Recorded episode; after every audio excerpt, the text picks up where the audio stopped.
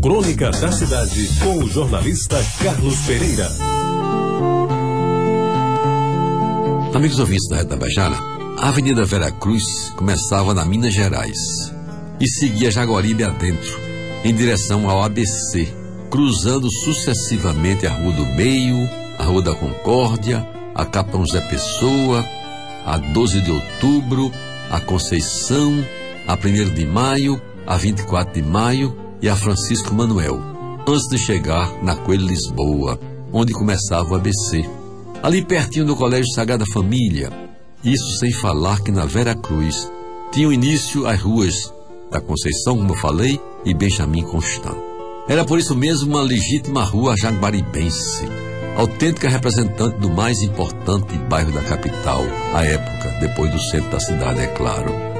A sua rival mais importante e mais comprida era Vasco da Gama, que desde o seu nascedouro se vocacionou para ser artéria de concentração do maior volume de tráfego de Jaguaribe, carroças, bicicletas, alguns Studebakers, Ford e Chevrolet.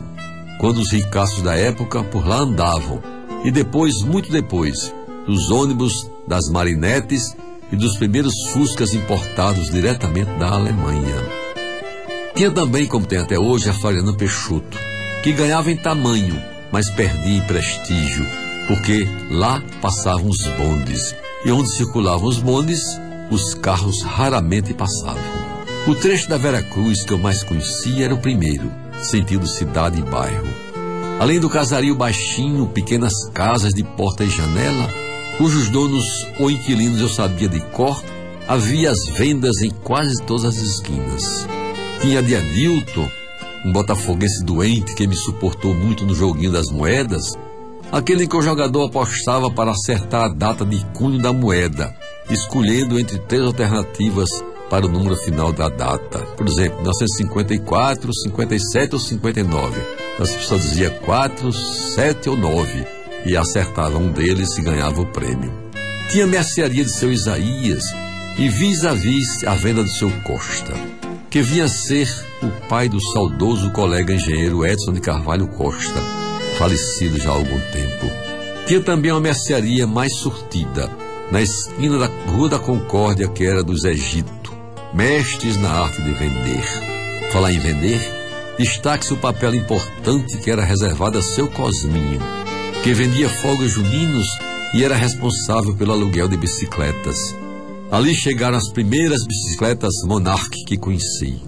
O seu ponto estava localizado entre a Rua da Concórdia e a Capitão Zé Pessoa, bem em frente ao melhor caldo de cana da cidade, sobretudo quando esse caldo era acompanhado por uma empada da melhor qualidade ou um bolinho de farinha de trigo mais legítima. Passando o cinema Jaguaribe, ponto obrigatório de quem gostava de um bom filme, vinha a famosa farmácia Vilar, ou drogaria Vilar naquele tempo, cujo dono, Orlando Vilar, era muito respeitado pelas boas receitas que sugeria e também pelas três belas filhas que tinha. Mais adiante, já pertinho da 12 de outubro, reinava sozinho no bairro Seu Amâncio, conhecido e admirado barbeiro, preferido por todos. Aí, já nos arredores da Igreja do Rosário, aparecia o pátio da feira, onde às quartas-feiras acontecia a maior feira livre da cidade e onde é hoje o centro administrativo, havia uma fazenda cujo dono eu nunca soube quem era. Milhares de vezes andei pela Vera Cruz, de casa para a Igreja do Rosário, de casa para o caldo de cana, de casa para a festa do Rosário, de casa para o cinema Jaguaribe, e algumas vezes cruzei com Zé Maria Dantas, o querido Zé Pirrita, que morava numa casa moderna e confortável entre a Concórdia e a Capitão Zé Pessoa, e que foi tema de uma bela crônica escrita já há algum tempo por Gonzaga Rodrigues.